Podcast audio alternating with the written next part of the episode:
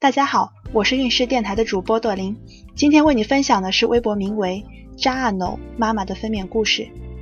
跟很多妈妈一样，孕期看了很多顺产日记，做了很多功课，心里也真的是非常紧张，一直打算着顺产，生怕自己生的时候出现问题，害怕疼，害怕自己不会用力，害怕宝宝出来不顺利等等各种问题。我真的特别特别怕疼，连扎个针都不敢看。平时感冒啥的，一听要去输液就怕得咿呀乱叫。但是在这里，我要跟你们说的是，真的不用怕，顺其自然就好了，放轻松。分娩其实真的没有那么可怕，疼肯定是会疼，因为肚子不疼的话，孩子出不来。我疼起来的时候，心里就想着别人可以，我也可以。十月六号刚好三十九周，吃完晚饭肚子有点疼，能忍受，因为在那之前也有过几次肚子疼。过一会儿就好了，也就没有搭理。到了晚上八点多的时候，上厕所发现分泌物有红血丝，咨询了一下医生，说最好是马上去医院。但是因为之前看了很多顺产日记，感觉没有那么快生，打算第二天再去，就先洗头洗澡。生之前一定要洗个头，因为坐月子期间根本不敢洗头，怕落下头疼的毛病。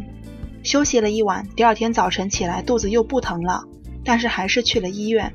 做了内检和大的胎心监护，可能是因为太紧张了，在测的时候有规律宫缩，宫压高达一百，但是只是肚子发紧，并没有感觉到疼。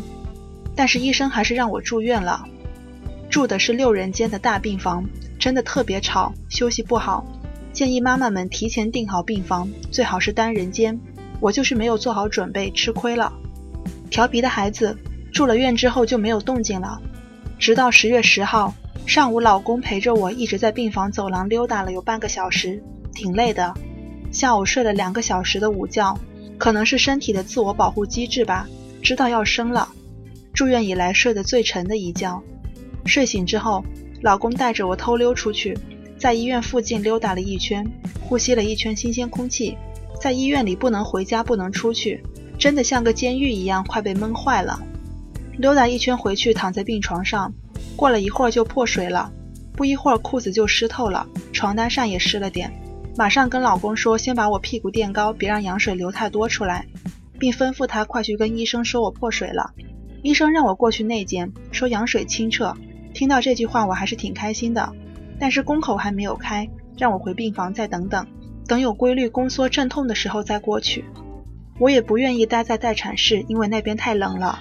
而且没有老公陪伴，回病房之后，另一个很有经验的助产士又把我叫了过去，跟内检一样，手指伸进去，后来跟我说帮你压住了，羊水应该不会流出来了，真的就不怎么流了，感觉好厉害。出来后，老公给我买了点心，趁着阵痛间隙吃了挺多的。肚子疼起来的时候，我就蜷着腿捂着肚子哼哼，真的很疼。肚子不疼了，立马让老公给我喂饭吃。还给我买了红牛和士力架，准备让我在待产室里补充体力，但是后来都没用上。真的特别感谢老公这么守着我。要跟妈妈们说的是，一定要在阵痛间隙吃饭补充体力，要不然真的会扛不住的。吃完饭宫缩已经很频繁，达到了五分钟一次的频率，医生就让我过去内检做胎心监护。做胎监的时候真的快疼得受不了了，一直哼哼。助产士就让我调整呼吸，不要叫了，保存点体力。但是太疼了，呼吸法根本不管用，不叫反而觉得更疼，叫出来反倒还好些。做完胎心监护，医生准备给我打镇静剂，让我睡会儿。先给我做了皮试，怀孕之前做皮试感觉好疼好疼，但是这次肚子疼根本就顾不上皮试的疼痛。打完镇静剂头就有点晕了，眼前也有点黑，想睡觉了。但是一会儿变异就来了。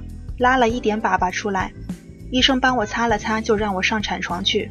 我都不记得我是怎么到产床上的，意识真的很模糊，只记得他们帮我一个个解开裙子的扣子，双腿张开，手抱住膝盖，往胸前摁，深吸气，憋足一口长长的气，慢慢往下用力。助产士在一旁鼓励我说：“对，就是这么用力，你很棒。”然后给我打了麻醉，我一边叫一边用力，助产士就骂我说。